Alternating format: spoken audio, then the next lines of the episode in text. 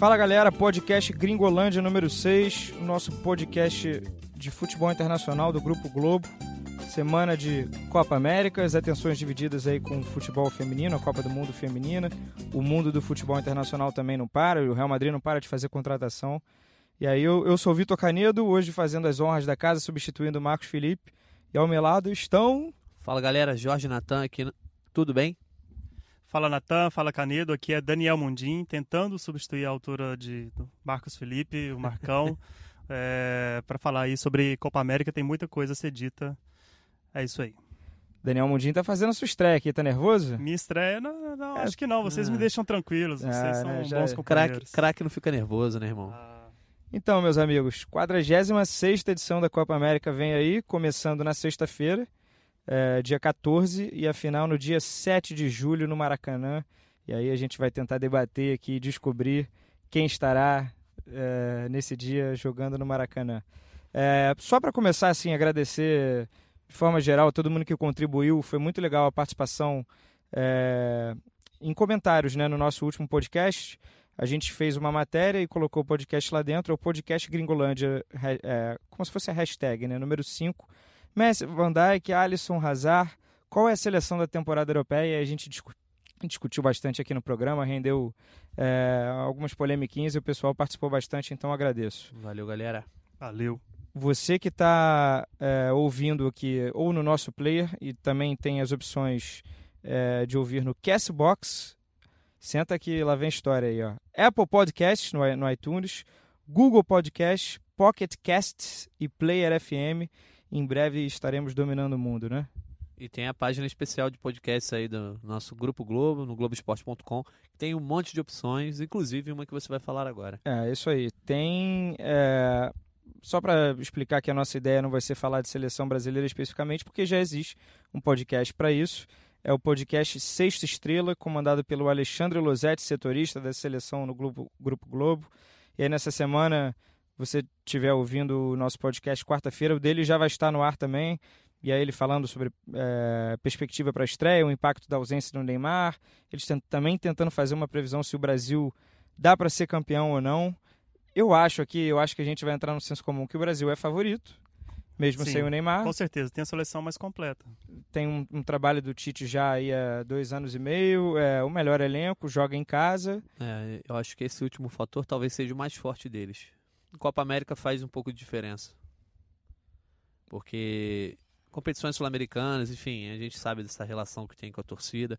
O Brasil teve um bom desempenho recentemente jogando em casa. Eu acho que mais isso do que outras coisas, mas é, isso aí a gente deixa lá para sexta estrela debater. Então, é, essa é a última Copa América no ano ímpar, só para dar um parênteses aqui, um contexto. É, a partir do ano que vem, é, Copa América vai ser junto com a Eurocopa. Então vai ter 2020. Já não era a hora, né?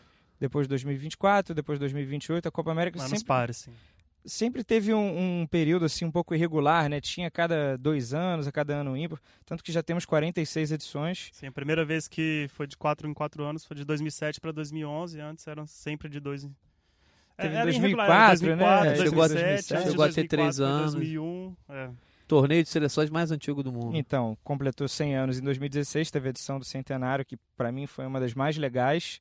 E aí eu lamento, inclusive, porque Comebol e CONCACAF não conseguiram eh, chegar num consenso, óbvio que tem muito dinheiro na mesa, politicagem, e aí a gente teve convidados nesse ano, é, Japão e Catar, que ninguém entende nada o que estão fazendo aqui, e no ano que vem também teremos. A respeito do Qatar, tem uma relação é, aí do Qatar com o Comebol. A gente sabe que no ano passado a Libertadores quase foi para Doha. Tem, tem um pouco de si. E uma das empresas. Aí votos para a Copa do Mundo, né? Exatamente. né? É, o governo do Qatar patrocina a Comebol através de um de seu, das suas ramificações, que é a Qatar Airways, né? Empresa do governo, empresa de aviação patrocinadora oficial da Comebol e também da Copa América, por isso os caras já estão confirmados para esse ano e 2020 também. É, e no ano que vem, em vez do Japão, vem a Austrália, olha que bacana. Ah, quase do outro lado do mundo também. Pertinho. É até mais longe que o Japão, né?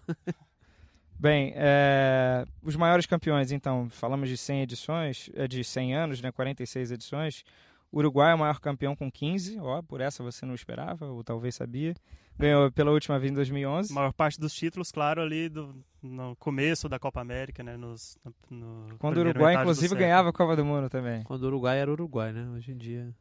Não, tá, hoje em dia Continua Voltou igual. um pouquinho. voltou Ah, a ser protagonista.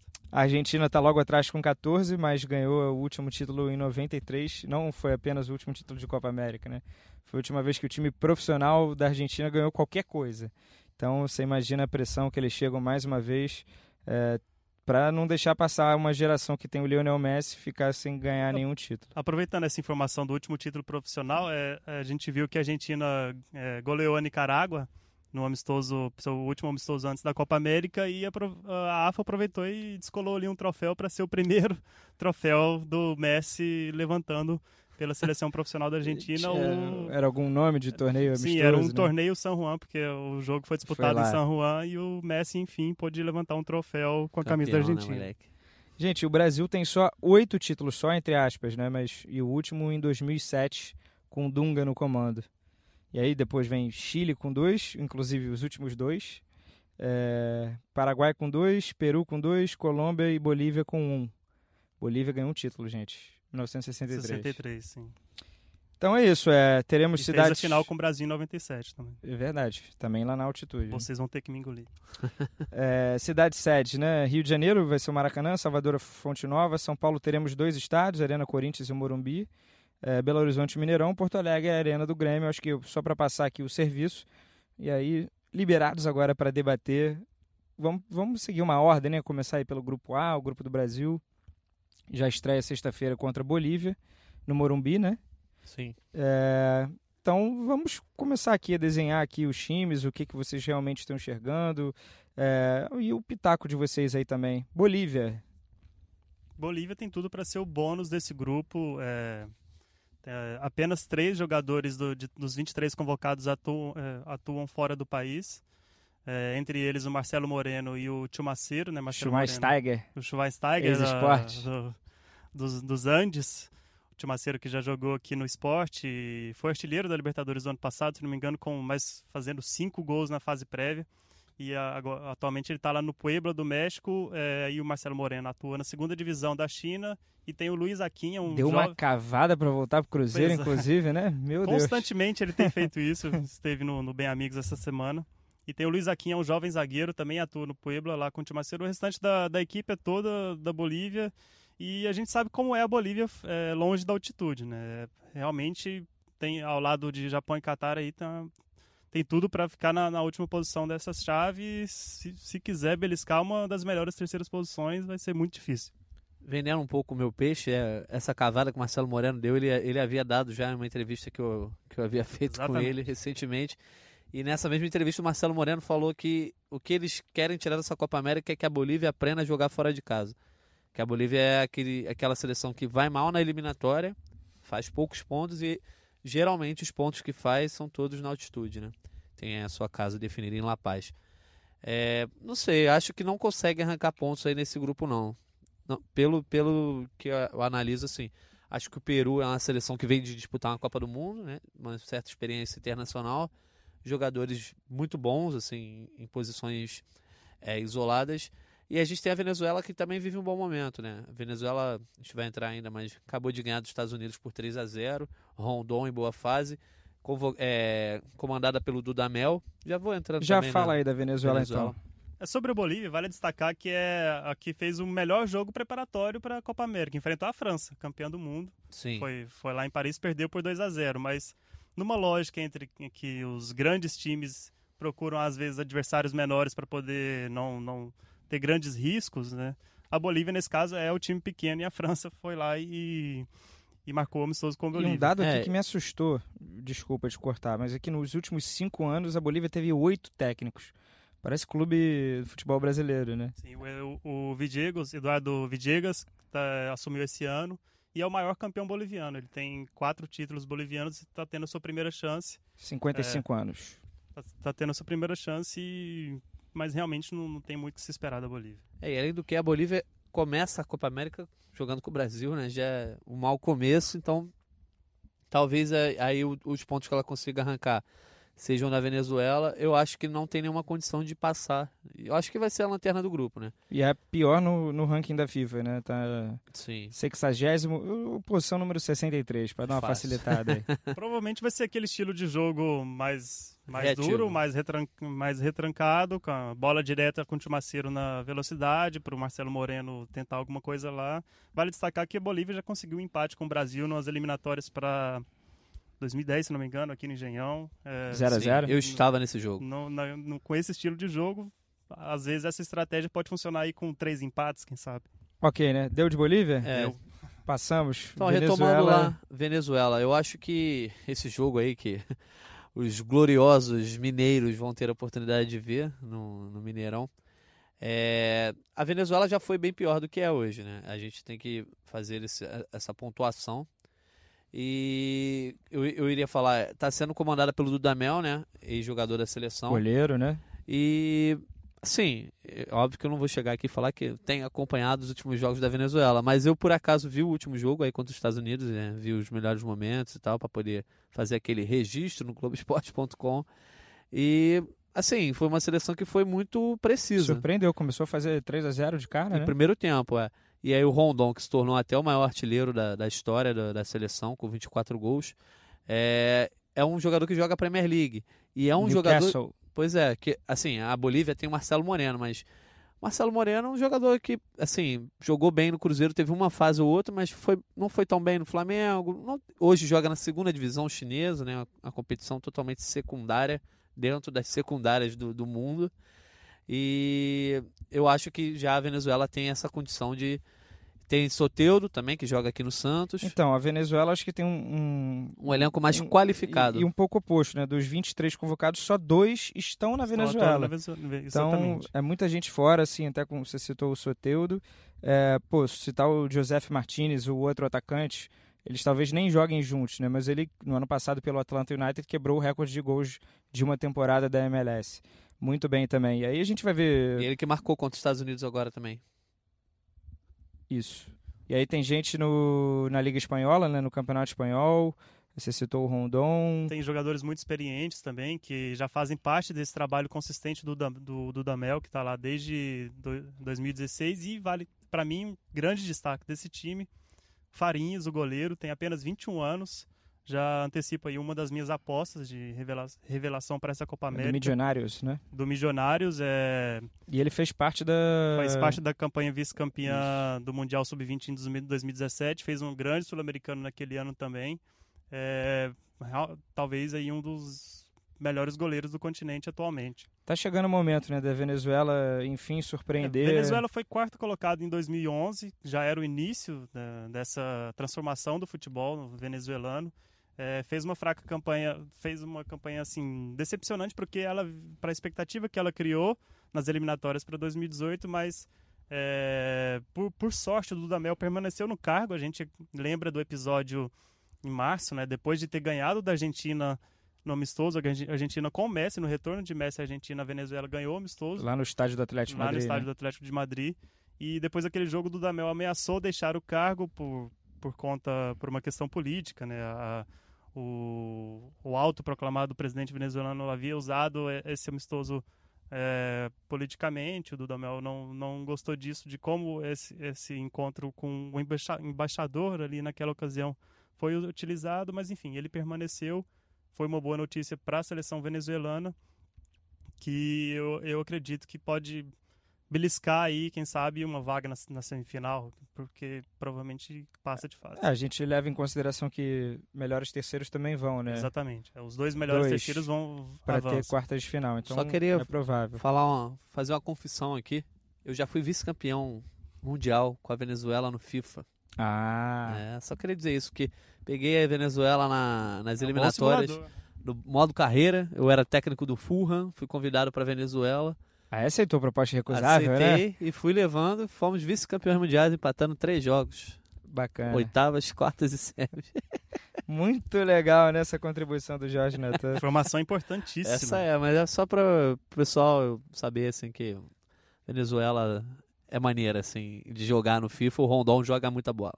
E tem o Soteudo, né? A gente foi convocado De última hora, de né? última hora. é, provavelmente vai ser um vai ser uma boa opção aí para o segundo tempo. Thomas do... Rincon, volante, joga no Torino também, né? Com passagem pela Juve. Tem uma galerinha Uma seleção com muito mais cancha. Você...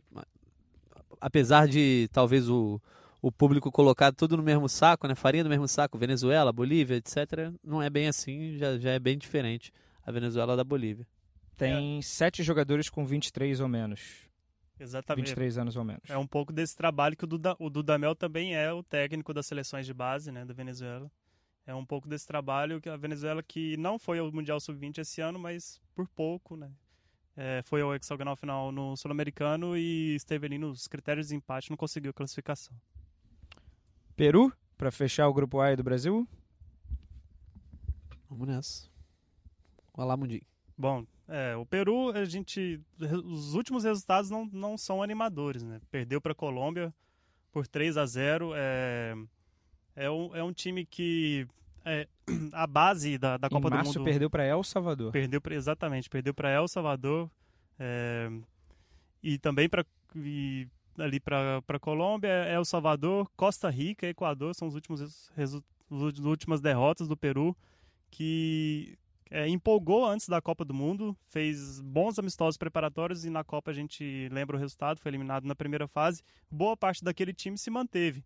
É uma seleção é, já um pouco, pouco mais envelhecida, né? Se não me engano, média de idade de 27 anos. Se pega os dois destaques, né? Guerreiro 35 Sim. e Farfan 34 anos de idade, provavelmente se não, talvez a Copa América do ano que vem talvez seja o adeus. Exatamente. Não é. conseguindo Por a classificação sorte tem a Copa 2022. América o ano que vem novamente, mas é, se não fosse, se fosse ainda intervalo de 4 em 4 anos, acho que essa seria a última competição do Guerreiro, que é disparadamente o melhor jogador dessa seleção. E assim, eu diria que o nível entre o melhor jogador, Guerreiro, e os demais é, é, é muito distante. Assim, a gente tem um jogador entre os destaques da competição, que é o Guerreiro, mas o restante não, não, tem, não tem a mesma força. Assim, tem pra... outros dois que atuam no futebol brasileiro, Cueva Isso. no Santos e o Trauco no Flamengo. O Cueva, a gente sabe de todas as polêmicas que ele se envolve, e quando ele está inspirado, ele pode fazer uma diferença, ele... Ele tem o seu apelo no, no Peru, ele, é, é, a torcida gosta muito dele, mas a gente sabe como é, ele é aqui na sua passagem pelo São Paulo e pelo Santos foi completamente irregular e o Trauco é reserva no Flamengo, mas foi titular no tem sido titular no time do Gareca. Então, de bom a manutenção do trabalho do treinador, né? Exatamente, o Gareca renovou tá, até 2022 depois da tá Copa. bastante tempo no cargo, mas a geração um pouco envelhecida, eu não sei. Eu, se for para fazer um palpitômetro aqui rápido, acho que o Brasil em primeiro, Venezuela em segundo. Eu acho Ou que o Peru sim. ainda passa? É, vai, de, vai depender muito do confronto entre Venezuela e Peru, né? Eu acho que as duas, as duas vão ganhar a Bolívia, é o que o Bundi falou. A, a Bolívia eu acho que tu vai perder para todo mundo, a princípio, né? É, e aí vai depender muito. Eu acredito que o Brasil vença as duas seleções também. E aí vai depender muito desse confronto entre as duas, entre Venezuela e Peru. Eu acho a Venezuela hoje tem mais consistência. Mas o Peru vem de uma Copa do Mundo, como a gente tinha falado. Vem de uma Copa do Mundo. Não teve um desempenho ruim na Copa do Mundo, né? Apesar de toda a crise com, com o Guerreiro, etc. É, e de lá para cá ficou esse gap apenas amistoso, não, não vem disputando Aquele uma, jogo com a Dinamarca, uma né? competição que oficial. Perdeu o pênalti. Sim. Exatamente. E- E, e o Guerreiro e o que Guerreiro não começou não tava jogando. jogando, é. É, e assim, o, o trabalho do Gareca é um diferencial, né? Mas o Dudamel na Venezuela, talvez o time tenha mais uma cara, porque o Peru é muito dependente do Guerreiro, né?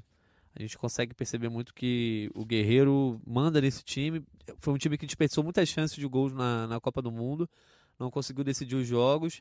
É, sinceramente, para apostar, eu ainda aposto hoje no Peru, mas não me surpreenderia a Venezuela vencer esse jogo e, consequentemente, levar a segunda colocação. É, eu acho que realmente depende muito do- da inspiração do Guerreiro. Se, se ele conseguir é, fazer o que, que tem feito no Internacional, com uma boa média de gols, o Peru tem chance, mas eu ainda fico... Historicamente ele até manda bem, né? Exato, em, na, em- em na Copa- seleção, foi artilheiro Copa da Copa América, de né? 2011, mas é, 2015 também, salvo engano. é, empatado com alguém que eu que não Ele cresce muito, ele cresce muito na seleção. Exatamente. Diferentemente de outros jogadores que a gente vai chegar lá.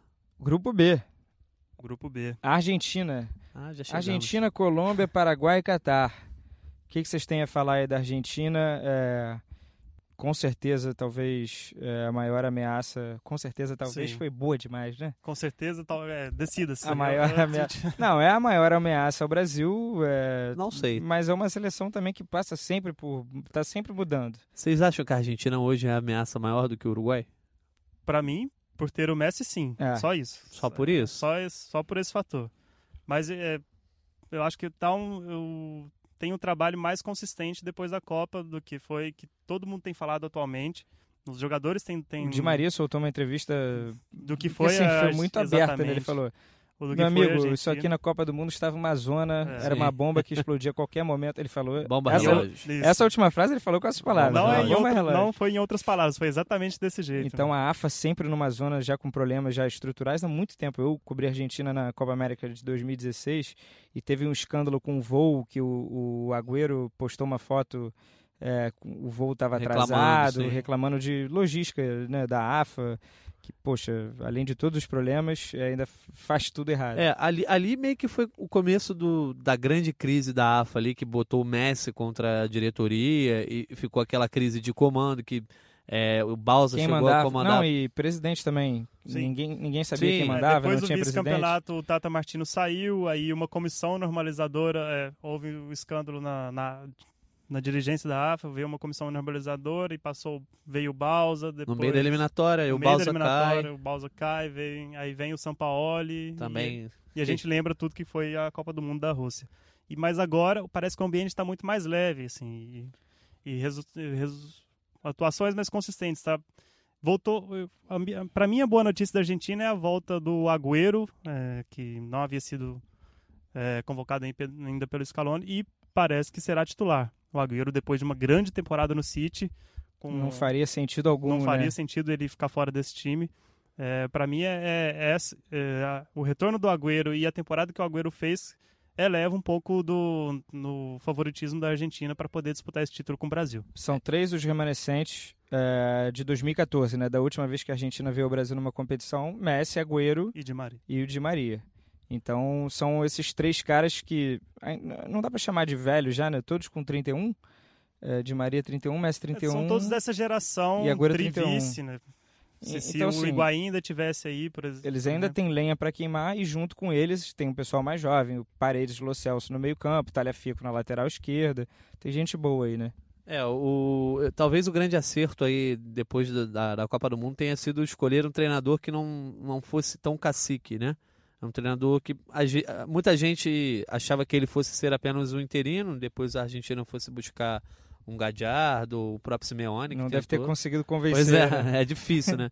Mas ele ficou e, e, isso que o Mundi falou, tiveram atuações melhores, porque a gente veio de uma Copa do Mundo em que havia relatos de que o, o Mascherano e o Messi escalavam um time e o Sampaoli pedir ajuda. É, existe aquela imagem né, do Mascherano discutindo com o São Paulo na, na, arquibancada antes do jogo contra a Nigéria, né, que foi decisivo na primeira fase. Lionel Scaloni tem 41 anos. Então, e, e um técnico de uma nova geração. É talvez, o mais jovem dessa talvez seja mais vale aberto. Pontu, vale pontuar também que o auxiliar dele é o Aymar, que é ídolo do, do, do Messi então há essa boa relação, né? O Aymar foi técnico da base também, está seguindo esse caminho, já já é mais um nome Isso, que vai pintar aí no cenário. ao Mundial Sub-17, foi campeão, né, do Sul-Americano Sub-17 e levou a Argentina ao Mundial Sub-17. E talvez o grande trabalho seja montar uma defesa consistente, que tem sido o grande calcanhar de Aquiles da Argentina, né? Você sabe que o Messi consegue definir, decidir, você sabe que você tem jogadores talentosos como Di Maria, o Agüero, e o sistema defensivo foi o grande calcanhar de Aquiles. Eu acho que a Argentina vem para essa Copa América ainda sob certos questionamentos, certas dúvidas, mas podendo fazer bonito, meio como foi em 2014, né? A Argentina veio para cá em 2014 sem tanto favoritismo e foi passando de fase aos trancos e barrancos, o Messi decidindo, chegou numa final, ficou a centímetros literalmente de, de erguer o caneco. Mas eu acho assim, eu, eu levantei a dúvida, eu acho que talvez o Uruguai é, me desperte mais confiança para disputar. É, é, óbvio que é um campeonato de mata-mata, num, num, tiro curto, é, né? um tiro curto três semanas. ali. Você tem duas, três fases decisivas, quarta e semifinal. Mas eu, eu acho que a Argentina não pode ser descartada, apesar de o próprio Messi ter dito que a Argentina chega é, menos candidata do que outras vezes ao título. Né? Levo fé nesse meio-campo com Paredes e Lo Celso, Paredes é, se encaixou no PSG e o Lo Celso era do PSG. Desperdício, né? Um negócio ridículo que deram, emprestaram Betis com uma opção de compra valor muito baixo. Então o Betis falou, óbvio que eu vou comprar. E se bobear, pode até vendê-lo é, nessa me, janela. Me estranha ele, ele querer ficar no Betis, né? Mas. Assim, é Talvez é seja revendido. Joga, é né? uma opção que você pode ter, ter pontuado bem. Leva fé muito neles, assim. E, e é um time mais fechadinho para o Messi brilhar. Talvez isso. É, parece que me parece que o Scaloni se preocupou um pouco com isso, que é com a defesa, que sempre foi o grande problema da Argentina. E realmente o, o Messi tem tido mais espaço nos, nos amistosos que a gente viu para poder tem, tem, ficado mais à vontade para poder fazer o que ele sempre faz. Então chegamos na adversária da Argentina de sábado, Colômbia. Colômbia. Colômbia. Tá então, com um técnico novo, né? É, depois de um trabalho aí longo do, do Peckerman. José Peckerman. É, é um time com muitos talentos, né? Carlos Queiroz, né? Apresenta ele aí. Sim, Carlos Queiroz, português, já trabalhou na última vez, última trabalho dele foi com a seleção do Irã, um trabalho que chamou a atenção. 66 anos. A gente que no Brasil agora está de olho nessa escola portuguesa de treinadores, né? Por conta do, do Jorge Jesus. É um expoente dessa escola portuguesa, é um expoente de um time que sabe trabalhar muito bem. É... Ele foi auxiliar do Ferguson, né? Foi, lá nos princípios Desde os primórdios. Da, da, da, década de 90, ali metade da década de 90. E é um time que é talentoso, tem muitas peças talentosas, mas ao mesmo tempo é um time que é, não apresenta uma consistência de trabalho como o Chile, por exemplo, apresentou em certo momento é, dessa década. Eu acho que é um adversário duríssimo e configura, faz com que esse grupo talvez seja o mais difícil aí da Copa América, né? Porque você tem a Argentina, a Colômbia, um Paraguai que também está em formação e o Catar que pode vir a ser uma surpresa aí. Mas sobre a Colômbia, eu acho que os talentos que a Colômbia tem, por exemplo, em certas posições que a Argentina talvez não tenha, o próprio Uruguai não tem.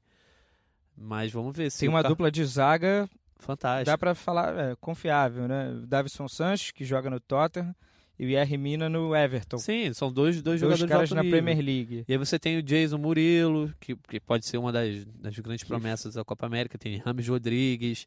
É, enfim, um time bem talentoso.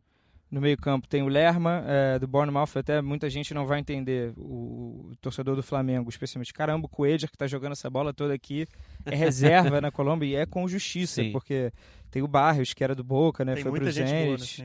É, com Garcia yeah, mais para frente aí joga o Matheus Uribe de meia. É... E o grande, um dos grandes destaques da colombianos da última temporada, o Duvan Zapata, fez 28 gols pela Atalanta na última temporada, levou a Atalanta pela primeira vez a Champions League. Foi vice da Copa da Itália também, tirou a Juventus com o gol dele. Exatamente. Só, só apontou que não é o Zapata que o, Zapata o zagueiro, do Flamengo zagueiro, quer. É, é, é, o Duvan Zapata. O outro Zapata é qual é o primeiro Christian, não é? Christian Zapata? Acho que isso, isso, Christian isso. Zapata. E aí os nomes conhecidos também, né? Falcão Garcia, é uma temporada ok pelo Mônaco, né? Já tá uma Mônaco curva mais caiu. descendente. É, o, Ramos, o Ramos Rodrigues, que... Deixou o Bayern de Munique ele pertence ao Real Madrid, deve ser negociado, é, mas é um jogador importante, vai bem pela sua seleção. Santiago Arias, um bom lateral do Atlético Madrid. Estão é, levando muita fé no Cardona de novo, né, acreditando que ele possa decolar. É, os colombianos adoram Cardona. Assim, embora ele, é, ele tenha altos e baixos por todos os clubes ele, onde ele passa, né, no Boca Juniors foi assim. Era sempre elogiado pelo Riquelme, mas aí passa, vinha um ou outro jogo em que ele fazia nada e a imprensa já cai em cima e agora ele está lá no, no México, né? Mas é, os colombianos adoram ele, pedem mais, mais, mais espaço para o Cardano na seleção. É um e bom quadrado, elenco, né? E o quadrado, e o quadrado, claro. Ele continua em bom nível no futebol italiano. É um bom elenco, né? Bom elenco, é de, atrás de, de Argentina, Uruguai e Brasil, com certeza a Colômbia é o, o time que tem o melhor elenco. É, vamos, vamos ver, vai ser a primeira competição oficial depois da saída do, do Peckerman, né? Ele já estava com desde problema 2000, de saúde. Ele desde 2012, né, no time. Pois é, então vamos Duas ver Copas como vai ser. O Carlos Queiroz, assim, é muito bom de mata-mata, né? Ele, vai, ele sabe ganhar jogo. Então, a Argentina que se cuide aí, que se bobear, a Colômbia termina na liderança desse grupo. E caso o Brasil também venha tropeçar, sei lá, o segundo do grupo A pega o segundo do grupo B. Então a gente pode ver um jogaço já nas quartas de final. E esse jogo, se eu não me engano, é no Maracanã. Isso mesmo, Maracanã. O Brasil perdeu para a Colômbia na Copa América de 2015, aquele jogo no qual o Neymar foi, foi expulso. Aquela gente, coisa. Exatamente.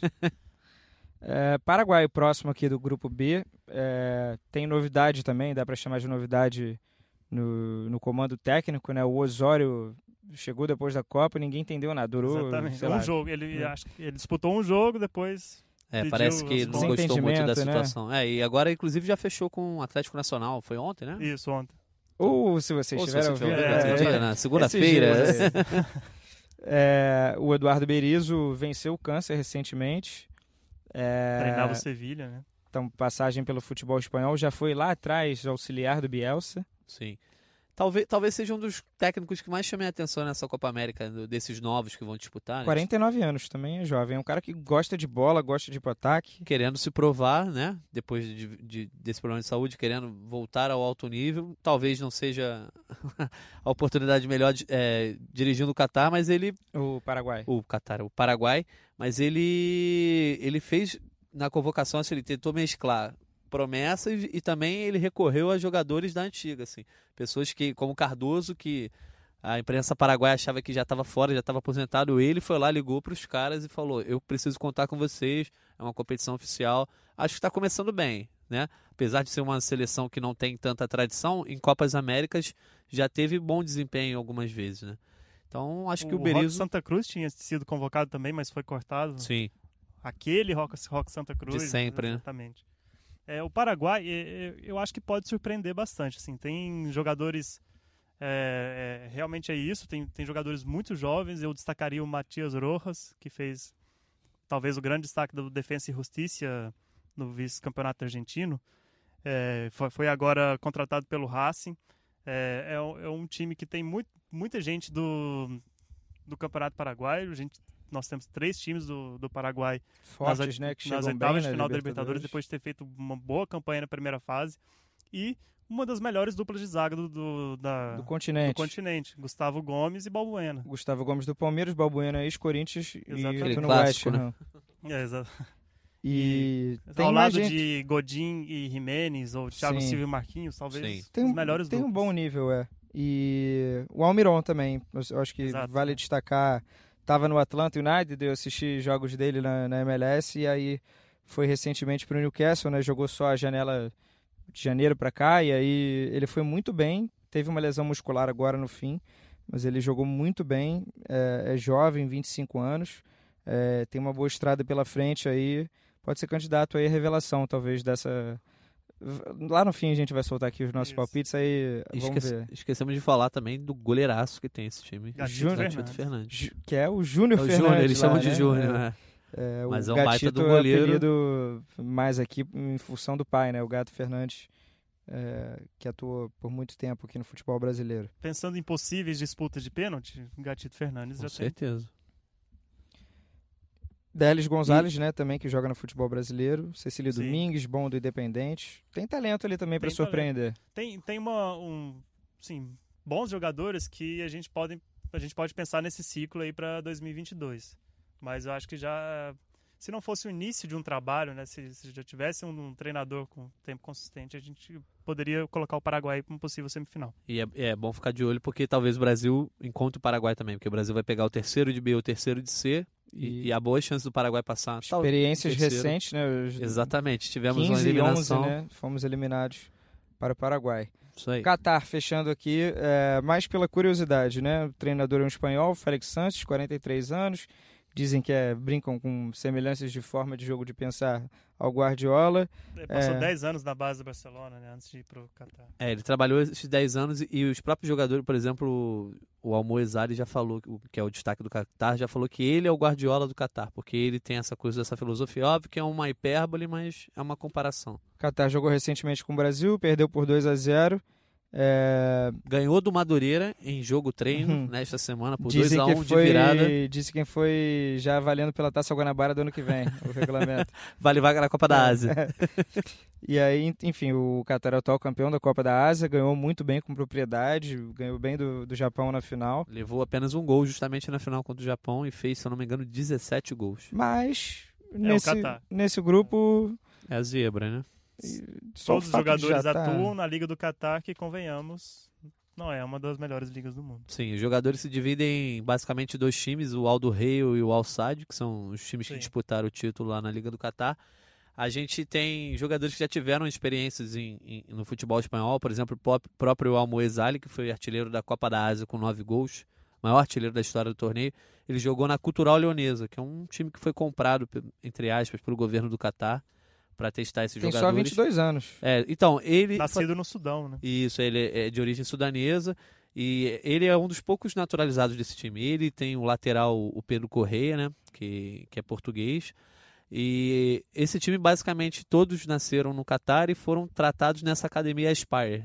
Desde, desde pequeno, desde o sub-12, sub-15, jogando na mesma formação, formado por uma equipe desse técnico, do Félix Sanches, e tem um estilo de jogo muito claro. Contra o Brasil, esse estilo de jogo não ficou claro, primeiro porque eles jogaram de uma forma reativa, né? Eles falaram, ah, o Brasil, na casa do Brasil, vamos jogar de outra forma. Segundo que o Brasil teve um grande desempenho. É, mas ainda assim perdeu por 2 a 0 poderia ter sido 2 a 1 que desperdiçaram um pênalti no final do jogo. E eu assim, eu acho que não vai passar, acho que vai ser o último do grupo, mas não é baba não. não os times não entrem. Eu acho que perder para o Catar vai ser muito mais difícil. É, ganhar do Catar vai ser muito mais difícil do que ganhar da Bolívia, por exemplo. Grupo C, então. Uruguai, é, que continua sendo comandado pelo Oscar Tabares, agora com 72 anos havia expectativa que ele fosse que ele saísse depois da Copa do Mundo, é, permaneceu. O Uruguai está nessa fase aí de transição, apesar de ser um país baixa população, é um país com uma cultura Sempre com 3 milhões de habitantes, mas é impressionante muito forte, como, né? como formam jogadores. Enfim, tem, temos jovens né, que já estiveram alguns na Copa do Mundo é, e já estão pedindo passagem aí Sim. nesse time do Uruguai. Claro que ainda os expoentes são Soares e Cavani, são os líderes do time, né? E a o, zaga, né? O Godinho na zaga, Jimenez na zaga, mas a gente pode citar aí o Valverde, Real Madrid, o Saraki do, do Leipzig, é, o Bentancur, que teve muito espaço nessa temporada na Juventus, Maxi Gomes metendo gol pelo Celta, Lucas Torreira, que eu amo de paixão, torcedor do Arsenal. amo de paixão. É, isso aí. É... Não, ele, ele chegou chegando, Nandes. fez uma ótima temporada, Nandes, Nandes no Boca. Boca enfim. Georgian. É, o Arrascaeta no Flamengo, né? A gente não sabe se vai ser titular ou não, mas. É, Foi elogiado essa talento. semana pela imprensa. Giovanni Gonzalez é um lateral do Penharol que tem se destacado. Assim, a maioria desses jogadores que você citou tem 24 anos ou menos e já são jogadores protagonistas em seus, seus em seus clubes. Então acabou aquele e Uruguai. Vários da Europa. Exatamente. Então acabou aquela história de que ah, o Uruguai é um time envelhecido que joga só por uma bola joga só na raça, assim. São... Ou, é, ou a gente deveria esperar mais, Isso. né? Eu acho que a Copa do Mundo, o Uruguai chegou nas quartas de final, mas eu fiquei com a sensação de que ele poderia, poderia ter produzido ter já mais, ou né? Ou poderia ter feito um jogo melhor contra a França, né? Mas passou bem por Portugal, por exemplo, mas... É, é eu, eu acho que o Uruguai mostrou já uma certa experiência internacional muito boa, justamente nesse jogo contra Portugal, assim, foi um jogo muito seguro contra Portugal, do, na época, melhor jogador do mundo, Cristiano Ronaldo, mas é, pegou a campeã do mundo, né? A futura campeã do mundo na época, a França. Eu acho que, é, apesar de, de ser o time que tem o treinador mais antigo, está mais tempo no cargo, o cara é mais velho, etc, etc, é, talvez seja um dos times que tem um trabalho mais consistente também, né? É, vem de bons desempenhos nas próprias Copas Américas aí, na última Copa América caiu para o Chile, e por isso que para mim é, é, é candidatíssimo a estar numa final aí, talvez contra o Brasil porque time talentoso, com trabalho bem feito em competição de tiro curto, eu acho que faz muita diferença. Assim, assim como o Brasil, a gente aponta o trabalho do Tite como diferencial, acho que o trabalho do Tabares aí, com esse time, tanto talento, na frente e atrás, e no meio de campo também, que era a grande deficiência do, do Uruguai, né? E na Copa do Mundo, essa renovação do Tabares mudou, né? O Torreira, Nandes, Betancourt, mudou totalmente essa cara do meio Todo de campo Todo mundo sabe jogar bola ali. É, só uma pequena preocupação rápida também, né, para a gente não alongar muito. Soares realizou uma artroscopia, já voltou a jogar, já meteu gol de falta, golaço. É, mas assim, finzinho de temporada, desgastante pelo Barça, e o Cavani não teve das melhores temporadas Também pelo PSG. por lesões. Muitas né? lesões. A gente fala do Neymar, mas o Cavani jogou menos que o Neymar na, na, temporada pelo PSG por conta de lesões. Isso aí, talvez tenha sido a pior temporada dele no PSG, Isso, né? É. Equador, é, treinado pelo Hernando Ariel Gomes, é um, um, um cara que está tá em todas também, colombiano. Foi o treinador que levou o Equador pela primeira vez à Copa do Mundo em 2002, esteve no, na Coreia no Japão à frente do Equador e voltou agora esse ano. É um dos, dos técnicos que assumiram seleções esse ano na, na, Copa da, na Copa América. A gente tem só seis técnicos que estavam em suas seleções antes da Copa do Mundo do ano passado. Então a Copa América tem isso, vai ter isso, vários treinadores em início de trabalho. O que dizer aí do Equador? Dá para esperar muita coisa? eu, eu imagino, eu acho que não, assim, o Equador faltam bons nomes, é, nomes com experiência em, gran, em grandes clubes, a, a, a, exceção do Antônio Valência, que está se despedindo do Manchester United depois de 10 anos e já não fez, já foi totalmente descartado na última temporada, acho que se não me engano fez só nove jogos. A exceção do Valência, faltam, faltam nomes que é... Tem o outro Valência também. Tem o Ener Valência, que, que é atacante do Tigres, né? É, enfim, já jogou no, no, na Inglaterra também. Acredito que seja aí o principal nome desse time, mas é, é, realmente a gente não consegue botar muita fé no Equador, fez jogos preparatórios, é, não, não fez bons jogos preparatórios, empatou com a Venezuela no último minuto. É, e eu, eu acredito que vai disputar aí uma das terceiras colocações dessa chave. É, acho, concordo com o Mundim. Acho que o, o Valência ele foi muito descartado no United também por conta da posição que ele vem jogando. Ele era lateral, a, a idade vem chegando, a exigência é maior. E, mas o Ener Valência é uma boa peça. Só que o que a gente tem nos outros times, talvez no Equador a gente não tem, que é justamente isso: boas peças para poder formar um bom time. É, o Equador vem de uma eliminatória que foi surpreendente, né? Chegou a liderar por Sim, boa parte do uma tempo. Uma excelente arrancada e depois, depois degringolou. Caiu totalmente. Aí a gente fica nessa expectativa. Né? Num tiro curto, será que esse, esse time consegue fazer alguma graça? Eu espero que não. Espero não, né? Eu acredito que não. É... Mas está num grupo mais acessível. Exatamente. Sim, exatamente. Tem, tem, acessível mais ou menos, né? Porque você tem aí o, o é, Uruguai é, e o Chile. Mas... A, a boa notícia para o Equador é que o Japão está levando um time de olímpico, um time de meninos. Então, pra treinar. Né? Então já vamos gente... engatar no Japão, okay. então. Beleza. Exatamente. Então eu, eu dizia que a boa notícia para o Equador é que o Japão está levando um time de meninos. São 17 jogadores é, com idade olímpica, né? O Japão está pensando em, na Olimpíada do ano que vem, de Tóquio em 2020. É, são seis jogadores apenas adultos, dos quais é, apenas três eram convocados constantemente informações aí do nosso blogueiro de, de futebol japonês, o Thiago Tempo. Baita é, blog, ótimo Sabe blog. tudo. Sabe tudo de futebol japonês.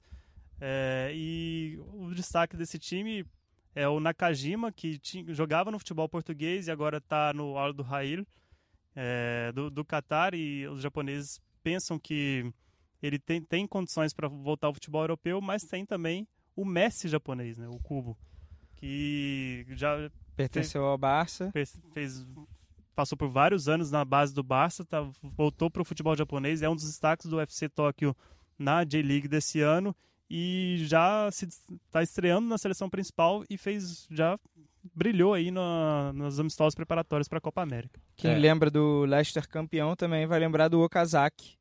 O atacante. É, o atacante, né? Fez Reserva até gol de do, do. É, fez até gol de bicicleta naquela campanha.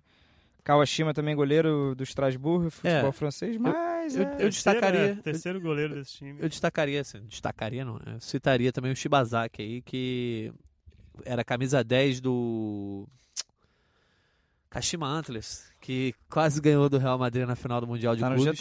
É, ele, ele, ele, se não me engano, marcou dois gols nesse. Era o camisa 10. O pessoal até falou novo Zico, Zico japonês. Tá nesse time aí também. E hoje em dia atua no futebol europeu trazendo alguma experiência, mas é isso, né? Difícil acreditar que o Japão vai conseguir alguma coisa. Né? É um time muito inexperiente, realmente vai ser difícil. E além do que, é uma, uma realidade de futebol totalmente descolada, assim, né? O futebol sul-americano tem um estilo totalmente diferente do futebol asiático. Então acho que veio para ser um saquinho de pancada nesse grupo, que tem uma grandíssima seleção, que é atual bicampeão, que a gente vai chegar agora. Chile, Tititi, Lelele. Eu acho que, assim, é... Reinaldo Rueda, né? Vai... Então, acho que não, não está entre as favoritas, mas não me surpreenderia chegar à final. Porque eu estou muito curioso para ver esse Chile do Reinaldo Rueda. Eu estive lendo algumas reportagens sobre o trabalho dele lá, sobre como ele tem trabalhado essa questão da intensidade, de marcação, de, de, de posse de bola. E essa coisa do futebol moderno, tentando retomar um pouco do, do que aconteceu com o Chile antes da Copa das Confederações, né? Não sei se vocês lembram, mas o Chile vinha fazendo uma boa eliminatória ele chegou a ser bicampeão da Copa América 2015, 2016. Foi à Copa das Confederações como um dos favoritos. Ganhou a semifinal.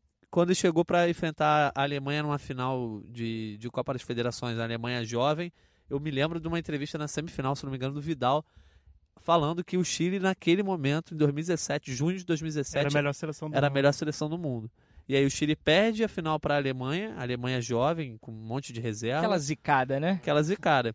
Aí ele vem, volta para a eliminatória, é, começa a perder um monte de jogo. Na última rodada perde a vaga para a Copa do Mundo e aí você começa um trabalho de, entre aspas, reformulação. Porque se você pegar, são apenas cinco jogadores daí que não estavam nessa Copa das Federações.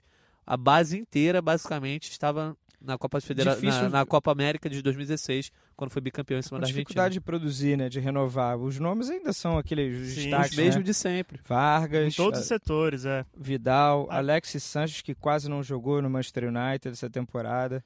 Bravo. A minha é. resistência com o Chile é justamente isso, assim, é, é, a pouca produção dos seus melhores jogadores eh, na última temporada. o né? Bravo o não entrou, não. O Bravo realmente é a maior ausência. Sim, é, ele, ele, na verdade ele recusou a convocação, né? Ele recusou a, na primeira convocação do, do Rueda, Rueda, no início de 2018, ele se recusou porque não poderia levar o seu preparador de goleiros. E a gente já lembra daquela polêmica quando o Chile não foi para a Copa, a mulher do Bravo Sim. fez algumas declarações, aqueles problemas extra-campo. E o Bravo, desde então, não foi chamado, não jogou no City nessa temporada e, e não vai para a Copa América.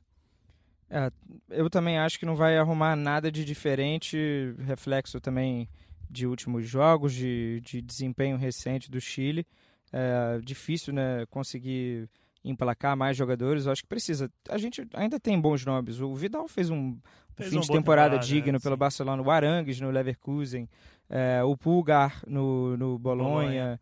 É... O Vargas está voltando agora, ele também não era. Ele acho que ele foi chamado só uma vez pelo Rueda na primeira convocação, então voltando agora. Que a torcida é, chilena campeão, adora ele, né? Campeão um dos, mexicano. Um dos maiores artilheiros na. Mas ao mesmo tempo ainda tem o Rara, ainda tem o Fuensalido, ainda é. tem o Bocejur. Todo então, mundo que a gente já conhece. Eu né? acho que o, o Rueda, ele, ele quis iniciar o trabalho com justamente essa cara, né, do, do Chile antigo meio que na pegada do Tite, assim, ele quer tentar ganhar ou fazer um bom desempenho nessa Copa América para depois começar a renovação. Eu, por isso que eu, eu considero assim, esse time não desaprendeu a jogar bola, por mais que esteja três anos mais velho com relação à Copa América de 2016, é um time que fez muito, muito bem assim o seu desempenho e fez ótima campanha na Copa América, então eu não descarto. É um grupo difícil, mas eu acho que chegando ali nas quartas de final, tudo pode acontecer. A Argentina não quer ver pela frente. Pois é, ainda tem essa, essa coisa. O Messi basta ver uma camisa vermelha que chuta tudo para cima. É... Bom, pelo menos o Higuaín não tá aí, né? para fechar, só um palpitômetro aqui de vocês de craque, artilheiro, revelação, campeão e vice. Tem em mente aí? Não, então, qual é o critério para revelação? Primeira Copa América desse, ah, desse então, jogador. Vamos lá, então é craque. Craque, artilheiro, revelação, campeão e vice. Vamos lá, revelação Richarlison. Ah, caraca, artilheiro. Parar pra pensar aqui, um artilheiro. Ah, vou de Cavani, já que eu falei que o Uruguai vai chegar à final, vou de Cavani para artilharia. É... Craque. Craque, aí que me complica. Não faço ideia de quem possa ser o craque dessa Quer Copa. Quer passar? Vai para campeão e vice. Não, vou campeão. Campeão acho que é Brasil, vice-campeão Uruguai. E o craque eu fico devendo, daqui a pouco eu falo. Então vamos lá, rapidamente. É... Campeão, acho que Brasil. Vice, acho que Argentina. Não, não me lembro o cruzamento, mas dá, acho que dá, é, dá, é possível. primeiro colocado cada um vai dar. Revelação Farinhas, goleiro do, da Venezuela. Artilheiro.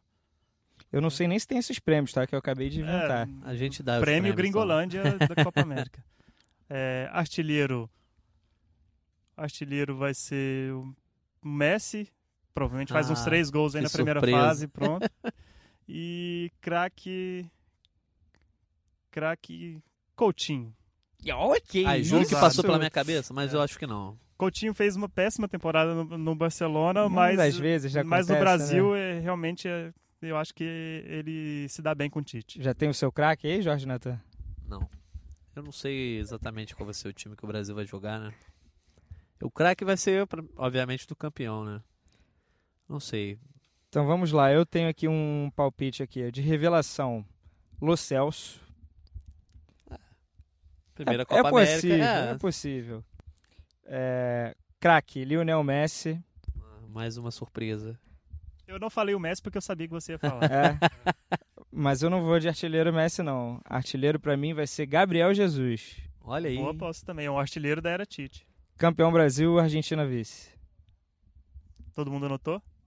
Ok? Vamos lá. Você vai ficar devendo seu craque? Tu não quer falar Messi? Tá com vergonha? Não, não vai ser o Messi. o Messi não vai chegar nem na final, pô. Tá, algum jogador do Brasil. Vou. Não, sem mas ser o aí. Coutinho. É, eu ia chutar o Richarlison aí de novo. Ah, o craque pode ser o artilheiro também. Então tá bom, É. justo. Richarlison, Richarlison, vou uma zebra. Eu sei que não vai ser, porque até porque quem leva um prêmio justa- geralmente não leva o outro, né? Mas Coutinho é uma ótima aposta. Tem Mas o eu- Alisson também. Eu vou de não, mas o Brasil não vai levar sufoco a esse ponto. né? Então é isso, fechamos a casinha aqui. Eu acho que a gente debateu bastante, passamos dos 50 minutos. Isso aí. É, só para lembrar que além do player do Globoesporte.com, você pode ouvir a gente no Castbox, no Apple Podcast, que é o iTunes, Google Podcast, Pocket Casts e Player FM. E daqui a pouco em outros players aí mais próximo a você, mas já tem muita opção aí para ouvir a gente.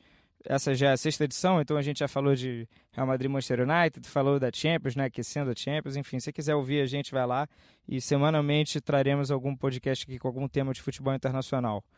Então é isso, obrigado Jorge Natan, Valeu, galera, até a próxima. obrigado Daniel Mundim. Valeu, galera. E não deixe de comentar aí, fazer a sua corneta.